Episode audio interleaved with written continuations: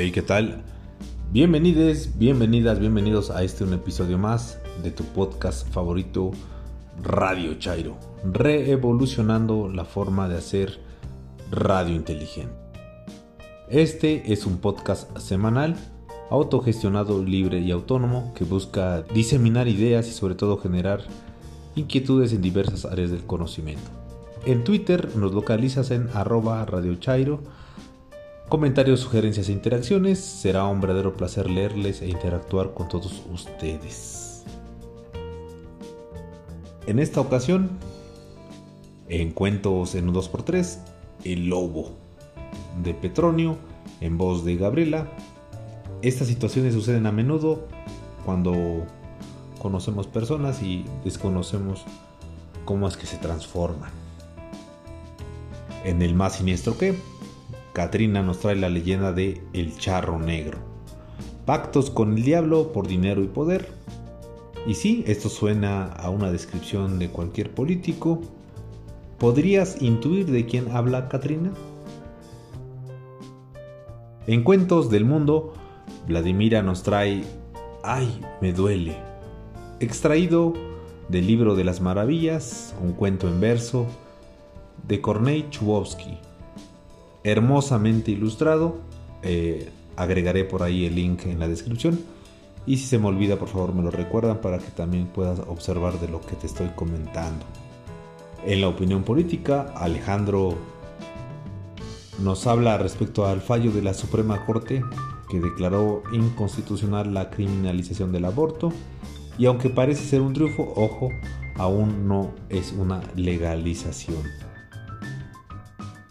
Karen nos trae un poema de la Premio Nobel de Literatura, Gabriela Mistral, titulado Besos. Hay besos que se dan con la memoria. Y para finalizar en la reseña literaria, Luna Caliente, de Mempo Giardinelli, Ramiro queda prendido por la irresistible, insinuante y sensual Araceli, Pasión y Crimen con el trasfondo de la dictadura argentina. Novela galardonada con el Premio Nacional de Novela Mexicana en el año 1983.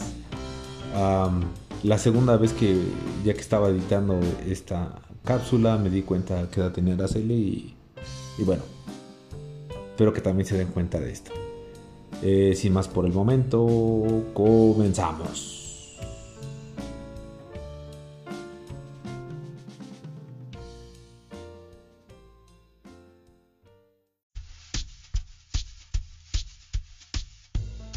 Hola, mi nombre es Gabriela.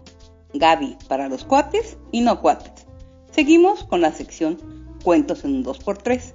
Espero les agrade y nos envíen sus comentarios y sugerencias. El lobo de Petronio. Logré que uno de mis compañeros de hostería, un soldado más valiente que Plutón, me acompañara. Al primer canto del gallo, emprendimos la marcha Brillaba la luna como el sol a mediodía.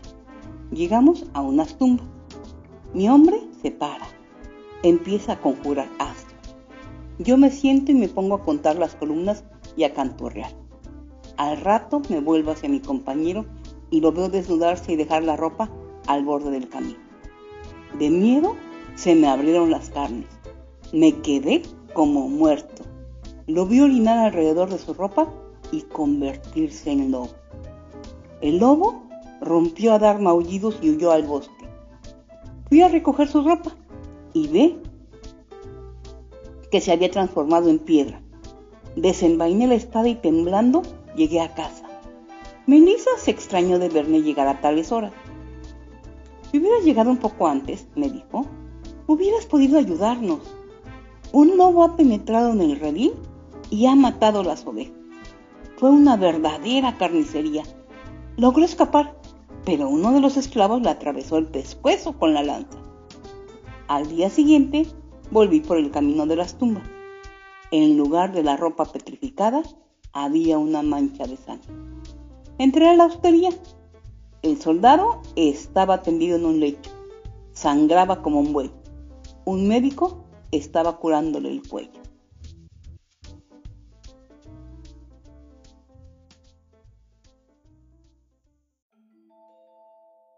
Buenos días, buenas tardes, buenas noches, escuchas de Radio Chairo. Soy Katrina. Katrina. En este más siniestro que traigo para ustedes, una historia. La leyenda del charro negro. En este mes patrio, traigo para ustedes la leyenda del charro negro se cuenta que existe un espectro que alguna vez fue hombre y por su interminable ambición fue condenado a sufrir los tormentos del infierno, además de convertirse en el cobrador del diablo, llevando a su corte a aquellos que tienen deudas pendientes con él. Es un ser que siempre que se aparece vestido con su elegante ajuar de charro color negro, con detalles de oro y plata, se le observa montado sobre su caballo, un gran animal cuyos ojos son dos bolas de fuego que parecen hurgar en el alma de sus víctimas. Se las lleva al infierno.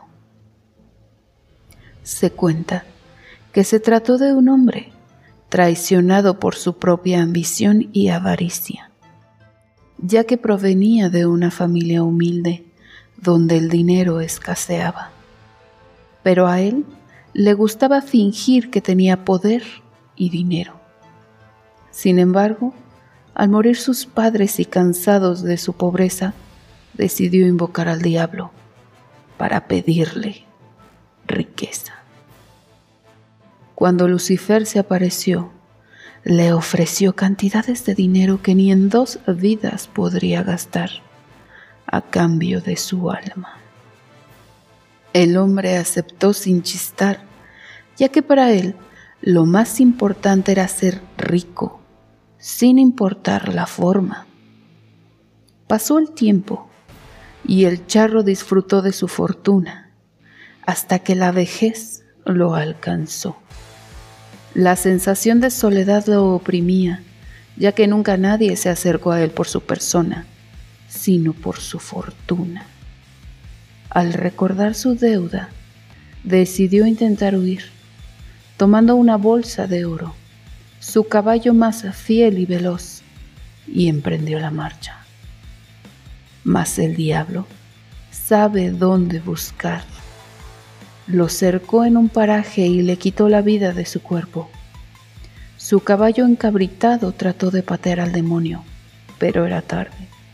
Su amo se había convertido en un cadáver, seco y vestido con el traje negro de hilo de oro. El diablo no se separó a amo y a bestia y les encomendó un trabajo como último recurso para salvarse. Le dejó la bolsa de oro y les sentenció, si logras convencer a alguien de llevarse la bolsa, cambiará el lugar por ti. Desde entonces, aquel hombre fue condenado a sufrir incontables tormentos en el infierno y a salir de ahí solo para cobrar a quienes tienen deudas pendientes con Lucifer, con la esperanza de que una noche algún viajero, traicionado por su avaricia, tome su lugar para poder descansar en paz. Lo que nadie cuenta es que esta historia ha sido contada sin su final, ya que el charro negro ha sido desde entonces hombres diferentes esa bolsa de oro se ha convertido en la moneda de cambio entre el diablo y las almas de los avariciosos. El charro negro actual se llama Emilio Lozoya. Este hombre aceptó alrededor de 10 millones de dólares en sobornos entre 2012 y 2016. Intentó huir en 2019 al saber que la deuda debía pagarse.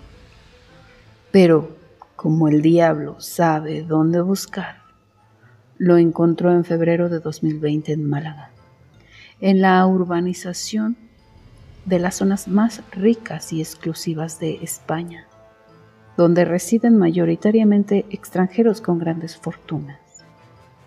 El 29 de junio aceptó ser extraditado a México, bajo la figura de testigo colaborador.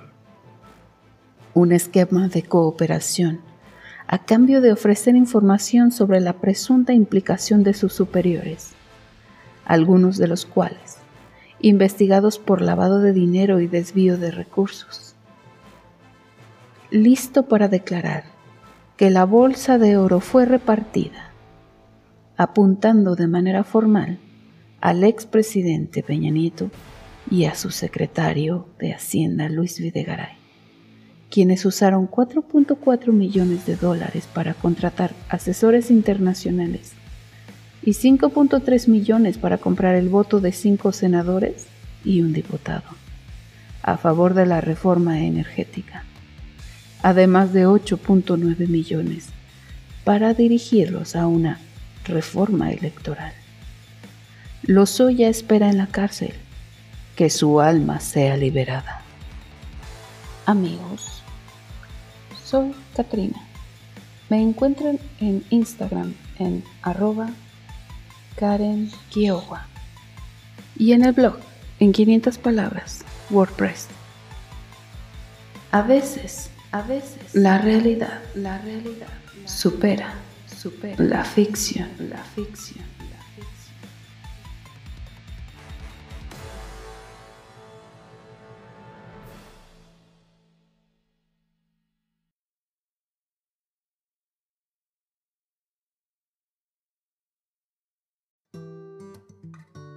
Muy buen día, escuchas Radio Chairo.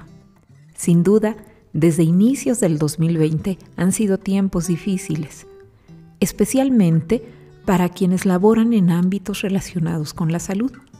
Por eso, y a manera de un pequeño obsequio para los médicos que día a día trabajan cuidando a la población, en la serie Cuentos del Mundo les comparto la historia de Ay me duele, el buen doctor, quien curaba cualquier dolor. Soy Vladimira Palma en Twitter, arroba Palma, y los invito a que nos traslademos al río Limpopo, donde están Hipo y Popó. Ay, me duele el buen doctor, mitiga cualquier dolor. Acuden los animales a curarse de sus males, el gusano y la raposa, la vaca, el lobo, la osa. A todos quita el dolor, ay, me duele el buen doctor. Llega la raposa, muy de sopetón, me clavó la abeja su largo aguijón.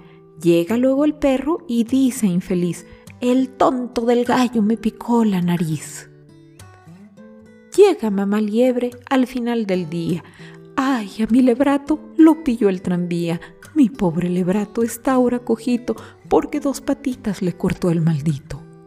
Le dice, ay, me duele, deja de llorar, en menos de nada lo voy a operar otras dos patitas coseré al lebrato, correrá tu hijo igual que hace un rato. La liebre al lebrato llevó al buen doctor, lo llevó cojito con mucho dolor. Otras dos patitas le cosió al instante y quedó el lebrato sanito y flamante. La liebre contenta se pone a bailar y ríe y grita a todo gritar. Gracias, ay me duele por tus buenas manos. Corre mi lebrato como sus hermanos. Llega el chacal como un rayo, galopando sin desmayo. Aquí tiene un telegrama, hipopótamo lo llama. En África le esperamos, salve a nuestras criaturas, en su ayuda confiamos, saludos y mil venturas. Han enfermado, es verdad. Oh, qué gran calamidad. Sí, sí, sí, de escarlatina, de gripe y de tosferina, de paludismo, bronquitis, difteria y apendicitis.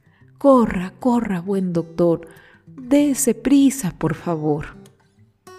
Está bien, volando iré, y a los chicos curaré. ¿Dónde vivís? ¿En el llano? ¿O quizás en algún pantano? Vivimos de mar a mar en Togo y Madagascar, y a orillas del Limpopo, donde están Hipó y Popó. El buen ay me duele saltó de su asiento, por bosques y prados corre como el viento.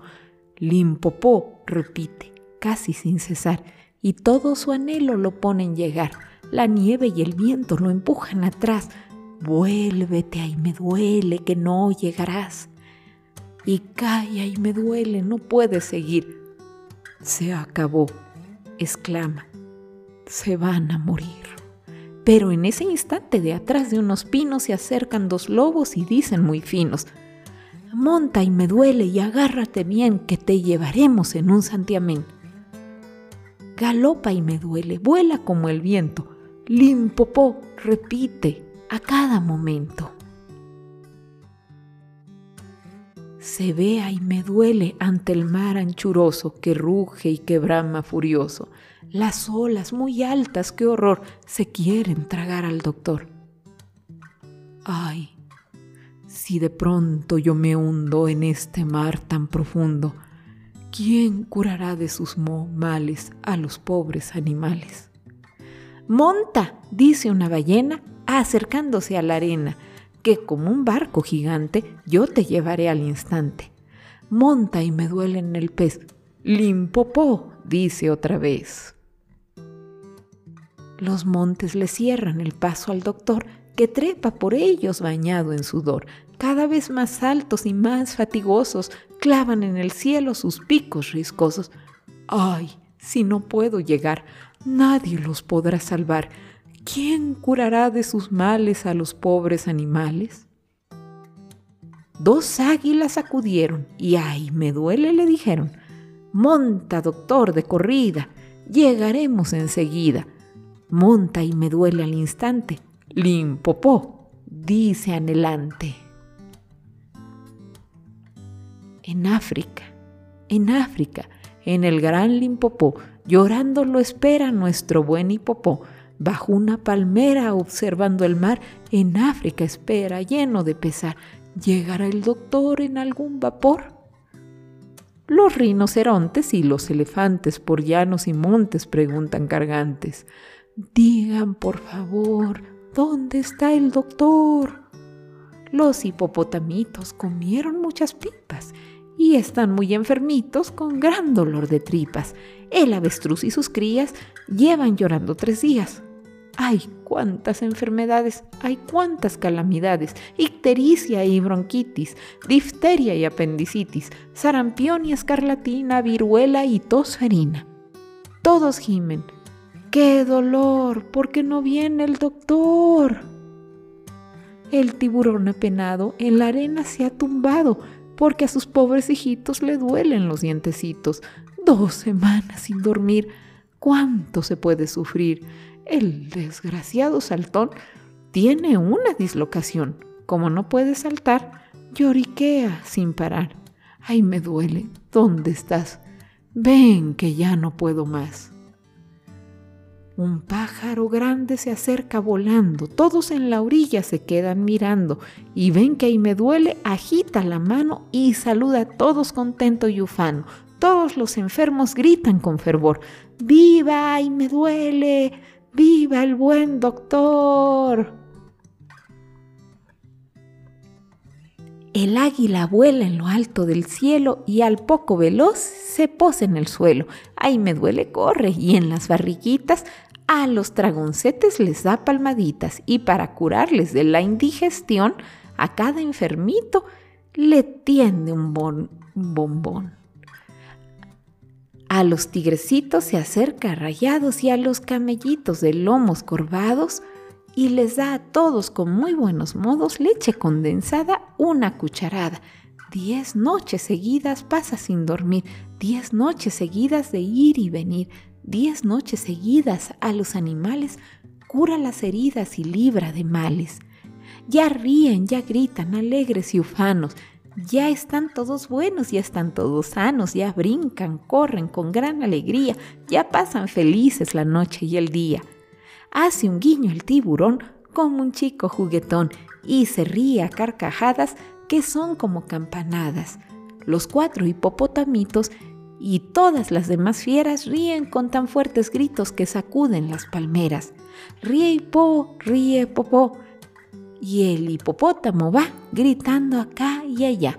Viva y me duele el doctor, que cura cualquier dolor.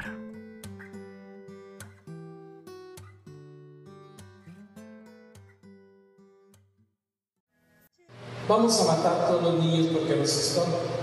El niño no se puede defender. Y sin embargo lo destruimos desde el vientre de la mamá. ¿Por qué no matamos a la mamá? Que tampoco va a servir para nada. Una mujer que aborta ya no sirve para nada. Está hueca. Moral, física y psicológica.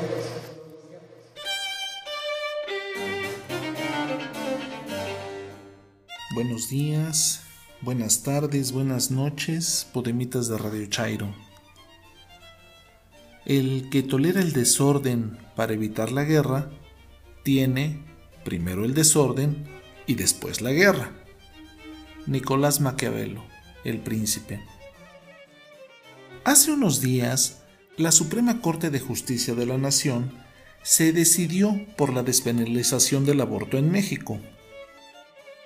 En un sentido amplio, es una derrota histórica para los sectores más retrógrados y oscurantistas del país. Es un descalabro para las clínicas clandestinas y médicos inescrupulosos que practicaban legrados sin las condiciones mínimas de higiene y dignidad. Es una derrota también para la Iglesia y su discurso medieval, que nada tiene que ver con las condiciones actuales de una sociedad cada vez más libre e informada. La determinación, controversial por su naturaleza, es un triunfo para todas las mujeres, particularmente para las mujeres pobres que no cuentan con los medios o los recursos necesarios para evitar caer en prisión, pues el 100% de las mujeres presas por esta situación son mujeres pobres que no tuvieron acceso a una fianza o a una defensa legal adecuada y con perspectiva de género. Resulta increíble que en un Estado laico la Iglesia sea un actor preponderante en contra de las determinaciones del Estado en esta materia. Más preocupante resulta el hecho de que sus representantes llamen a asesinar a las mujeres que abortan. Esto evidentemente se hace con la plena complicidad de los jerarcas de la Iglesia en México, que al no desmarcarse de las declaraciones de su representante, avalan los dichos de éste. ¿Por qué la Secretaría de Gobernación, responsable de la regulación de las religiones en el país, no ha expresado su rechazo a los dichos de este sacerdote. ¿Por qué la Fiscalía General de la República no ha abierto una carpeta de investigación al sacerdote por incitación al crimen? En México, donde al día son asesinadas en promedio 10 mujeres, los dichos del jerarca no deben de ser tomados a la ligera. Tampoco deben de disculparse con el argumento de la libertad de expresión.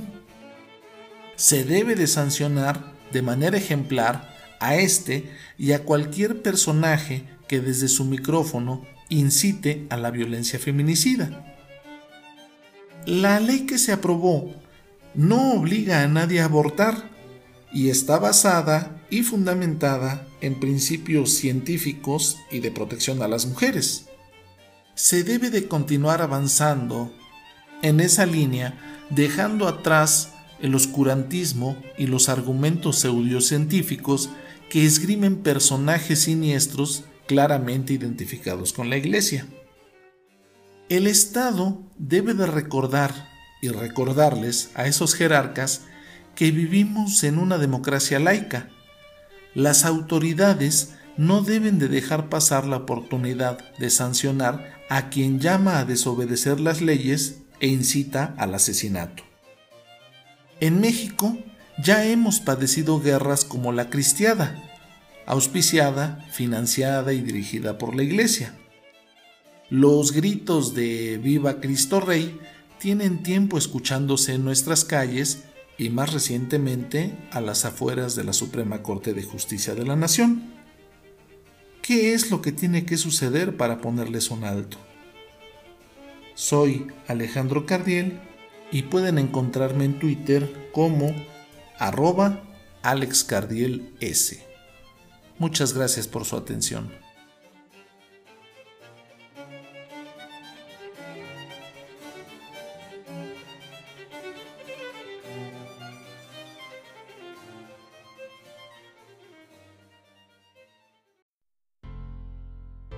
Buenos días, buenas tardes, buenas noches, escuchas de Radio Chairo. Soy Katrina. En este episodio traigo para ustedes un poema de Gabriela Mistral, Besos, incluido en Cuadernos 20, 20 poemas imprescindibles de la literatura femenina. Página 32. Gabriela Mistral, cuyo nombre era Lucila Godoy Alcayaga. En 1945, la poeta chilena que había adoptado los nombres de los poetas Gabriel de Asuncio y Frederick Mistral, maestra rural, diplomática, reformadora social, recibe el Premio Nobel de Literatura. La poesía de Gabriela Mistral llega en el momento en que la escuela modernista se está agotando y la mirada se vuelve hacia las personas y costumbres americanas. La palabra directa y la expresión del sentimiento descarnado están presentes en la obra de la autora desde la aparición de su primer libro de poemas, Desolación, en 1922, en el que narra un amor trágico en su siguiente obra, Tala, de 1938, expresa su amor por la tierra chilena. La situación de mujer, la vida cotidiana son algunos de sus temas recurrentes. Besos. Hay besos que pronuncian por sí solos la sentencia de amor condenatoria. Hay besos que se dan con la mirada hay besos que se dan con la memoria. Hay besos silenciosos, besos nobles. Hay besos enigmáticos, sinceros. Hay besos que se dan solo las almas. Hay besos por prohibidos, verdaderos. Hay besos que calcinan y que hieren. Hay besos que arrebatan los sentidos. Hay besos misteriosos que han dejado mil sueños errantes y perdidos. Hay besos problemáticos que encierran una clave que nadie ha descifrado. Hay besos que engendran la tragedia. Cuántas rosas en un broche han deshojado. Hay besos perfumados, besos tibios que palpitan en íntimos anhelos. Hay besos que en los labios dejan huellas como un campo de sol entre dos hielos. Hay besos que parecen azucenas, por sublimes ingenuos y por puros. Hay besos traicioneros y cobardes. Hay besos maldecidos y perjuros. Judas besa a Jesús y deja impresa en su rostro de Dios la felonía, mientras la Magdalena con sus besos fortifica piadosa su agonía. Desde entonces, en los besos palpita el amor, la traición y los dolores en las bodas humanas se parecen a la brisa que juega con las flores. Hay besos que producen desvaríos de amorosa pasión ardiente y loca. Tú los conoces bien, son besos míos, inventados por mí, para tu boca. Besos de llama que en rastro impreso llevan los surcos de un amor vedado. Besos de tempestad salvajes besos que solo nuestros labios han probado. ¿Te acuerdas del primero? Indefinible. Cubrió tu faz de cárdenos sonrojos y en los espasmos de emoción terrible llenáronse de lágrimas tus ojos. ¿Te acuerdas que una tarde, en loco exceso, te vi celoso imaginando agravios? Te suspendí en mis brazos vibró mi beso ¿Y qué viste después? Sangre en mis labios. Yo te enseñé a besar. Los besos fríos son de impasible corazón de roca. Yo te enseñé a besar con besos míos, inventados por mí, para tu boca.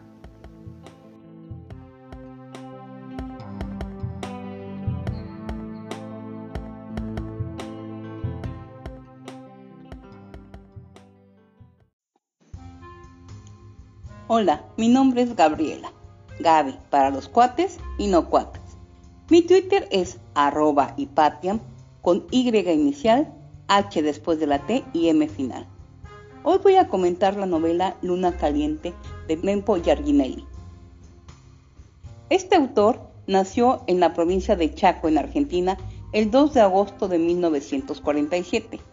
Narrador, ensayista y poeta, radicó en México de 1976 a 1984. Ha sido jefe de redacción de Expansión, corresponsal de Excelsior en Argentina, colaborador de revistas y periódicos como Comunidad, Excelsior, Expansión, Hispamérica, La Brújula en el Bolsillo, La Tarde, Nimrod, Página 12 en Argentina, Plural, Puro Cuento y la Buenos Aires Herald, becario del INBA Fonapaz en narrativa en 1977. Ha impartido cursos de periodismo y literatura en la Universidad Iberoamericana la Universidad Nacional de La Plata en Argentina y la Universidad de Virginia en Estados Unidos, además de haber dictado cursos y seminarios en diferentes universidades de América y Europa. En Argentina funge desde 2004 como asesor del Ministerio de Educación de la Nación y del Plan Nacional de Lectura. Es también consultor de la Comisión Nacional de Bibliotecas Populares, la Asociación de Bibliotecarios Graduados.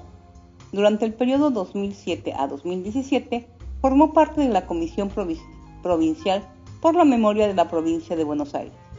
En 1996 creó la provincia argentina de Chaco la fundación que lleva su nombre, dedicada a la promoción de la lectura.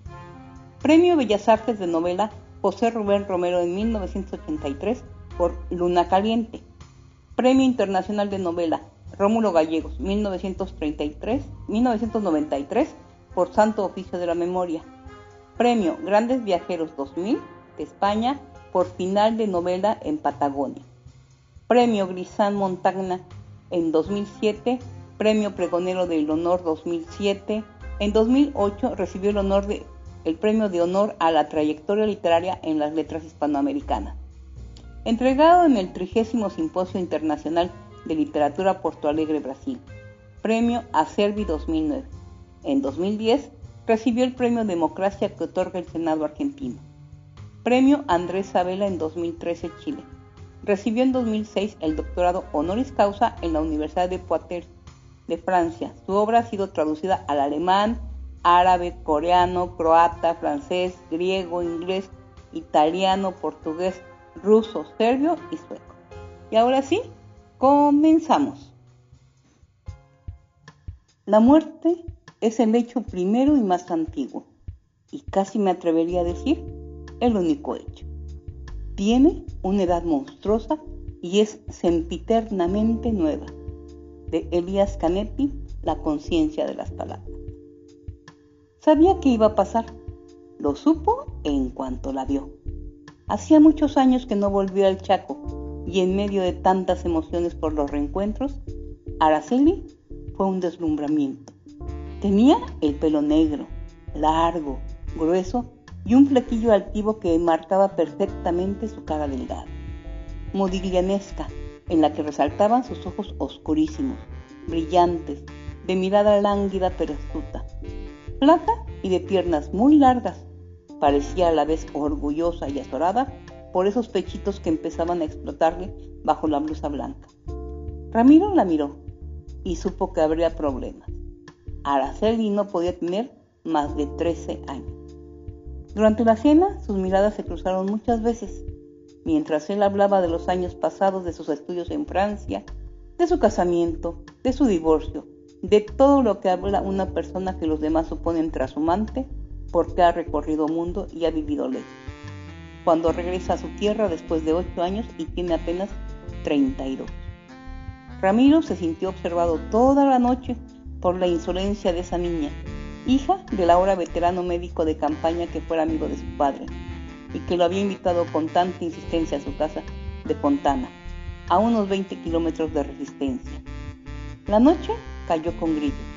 Tras los últimos cantos de la cigarra y el calor se hizo húmedo y pesado, y se prolongó después de la cena, rociada de vino cordobés, dulzón como el aroma de las orquídeas silvestres que se abrazaban al viejo lapacho del fondo de la finca.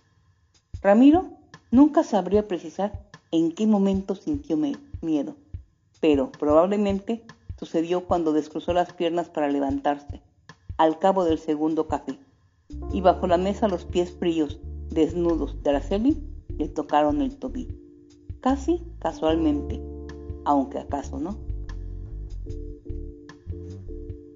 Cuando se pusieron de pie para ir al jardín, porque el calor era sofocante, Ramiro la miró. Ella tenía sus ojos clavados en él. No parecía turbada. Él, sí. Caminaron, con las copas en las manos, detrás del médico que ya estaba bastante achispado, y de su esposa Carmen, quien no dejaba de hablar.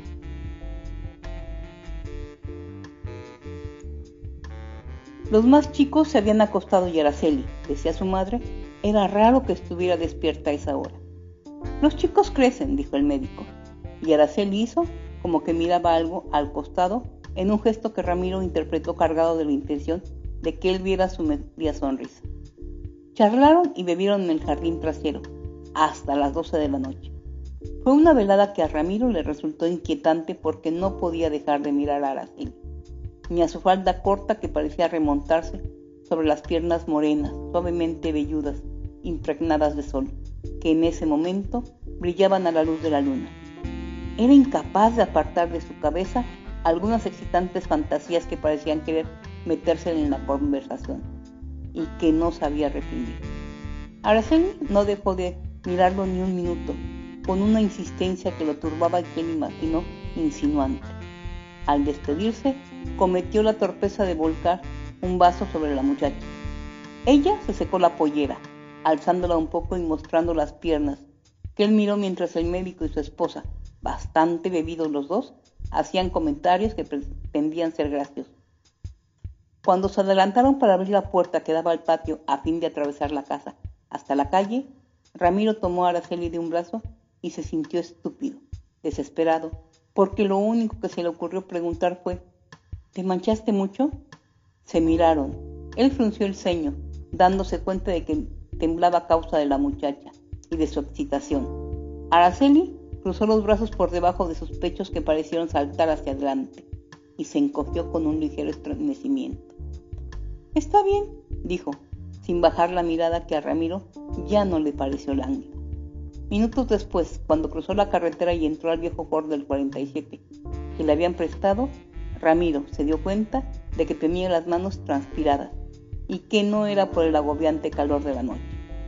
Entonces fue que se le ocurrió la idea, que no quiso pensar ni por un segundo. Apretó varias veces violentamente el acelerador, hasta que no dudó que había ahogado el motor. Con rabia, y ahora sin apretar el pedal, hizo girar en vano el arranque. El motor se ahogó más. Repitió la operación varias veces empecinado, furioso, haciendo un ruido que se fue apagando junto con la batería. ¿No arranca Ramiro? preguntó el médico desde la casa. Ramiro pensó que ese hombre, ya borracho, era un estúpido por preguntar algo tan obvio. Con un gesto exagerado y secándose el sudor de la frente, salió del coche y dio un portazo. No sé qué le pasa, doctor. Me quedé sin batería. ¿No me daría un, un empujón? No, hombre, quédate a dormir y listo. Mañana lo arreglamos. Además, es tarde. Ya hace demasiado calor. Y el viaje a resistencia que te puede descomponer de nuevo el carro. Y sin esperar respuesta caminó hacia la casa y empezó a ordenar a su mujer que le prepararan a Ramiro el dormitorio de Braulito, el mayor de sus hijos que estudiaba en corriente. Ramiro se dijo que si acaso se iba a arrepentir de su propia locura. Se preguntó qué estaba haciendo, dudó un instante, petrificado sobre el camino de tierra, pero capituló cuando vio a Araceli en la ventana del primer piso mirándolo. El cuarto al que lo destinaron también quedaba en la planta alta.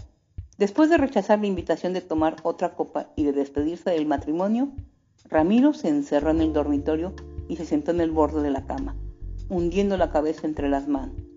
Respiró agitado, preguntándose si era el verano chaqueño, el calor lo que lo ponía tan caliente. Pero no era eso. Debió admitir que no podía olvidar el color de la piel de Araceli, ni la insinuación de esos pequeños pechos duros, ni su mirada que ahora dudaba si había sido lánguida o seductora o las dos cosas. Sí, se dijo, las dos cosas y se apretó el sexo, erecto, dolorosamente endurecido como si estuviera por romper las costuras del pantalón. Se sintió enfebrecido, tenía la boca reseca, le dolía la cabeza. Debía ir al baño, quería ir para ver. Cuando abrió la puerta de su habitación, el pasillo estaba oscuro. Se detuvo un momento recostándose en la jamba para acostumbrarse a la penumbra. A su izquierda había dos puertas cerradas, que supuso serían del matrimonio de los niños. Una tercera estaba entreabierta y desde adentro llegaba la tenue luz de un velador. Supo que era el cuarto en cuya ventana había visto la figura recortada de Araceli. Una cuarta puerta dejaba ver un lavatorio blanco. Se metió en el baño lentamente, espiando la habitación iluminada, pero no pudo verla. Se sentó en el inodoro con los pantalones puestos y se estiró el pelo hacia atrás. Sudaba y la cabeza no dejaba de dolerle. Buscó una aspirina tras la puerta con espejo que había sobre el lavatorio. Tomó dos y luego se lavó las manos y la cara durante un largo rato, refregándose los ojos. No podía pensar, pero enseguida se dio cuenta de que no quería hacerlo porque algo le decía que ya sabía lo que iba a pasar. Su propia ansiedad le anunciaba una tragedia. El miedo y la excitación que sentía lo bloqueaban y solo podía escapar actuando, sin pensar, porque la luna del Chaco estaba caliente esa noche y el calor era abrasador. Porque el silencio era total y el recuerdo de Araceli era desesperante y su excitación incontenible. Salió del baño, cruzó el pasillo, volvió a espiar, no alcanzó a verla y se encerró nuevamente en su dormitorio. Se tiró sobre la cama, vestido, y se ordenó dormirse. Perdió la noción del tiempo y al rato se desabotonó la camisa. Dio vueltas sobre la colcha y cambió de posición un millón de veces. Le era imposible dejar de pensar en ella, de imaginarla desnuda. No sabía qué hacer, pero algo tenía que hacer.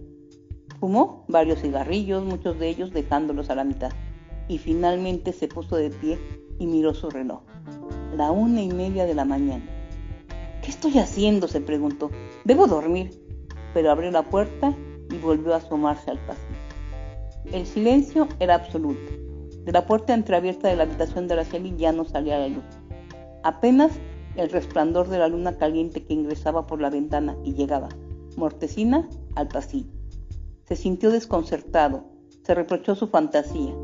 Los chicos crecen, pero no tanto. Sí, lo había mirado mucho, deslumbrada, pero no por eso con la intención de seducirlo. Era muy chica para eso. Debía ser virgen, obviamente, y toda la malicia de la situación estaba en su propia cabeza, en su podrida lujuria, se dijo. Pero también pensó, se ha dormido, la yegüita seductora tuvo miedo y se durmió. Lo impresionó la rabia que sentía, pero en su estómago Hubo algo de alivio. Cruzó hacia el baño, diciéndose que regresaría luego a dormir, y en ese momento escuchó el sonido de la muchacha revolviéndose en la cama. Se dirigió hacia la puerta entreabierta y miró hacia adentro. Araceli estaba con los ojos cerrados, de cara a la ventana y a la luna. Semidesnuda, solo una brevísima tanga apretaba sus caderas delgadas. La sábana revuelta cubría una pierna y mostraba la otra, como si la tierra fuese un difuminado faro que merodeaba su sexo. Con los brazos ovillados alrededor de sus pechos, parecía dormir sobre el antebrazo izquierdo. Ramiro se quedó quieto, en la puerta, contemplándola, azorado ante tanta belleza. Respiraba por la boca, que se le resacó aún más, y enseguida reconoció la erección paulatina e irreversible, el temblor de todo su cuerpo. Hasta aquí dejamos esta interesante novela de este escritor argentino. Se la recomiendo y ya saben, si tienen alguna sugerencia o recomendación, envíenla y trataré de complacerlos. Gracias.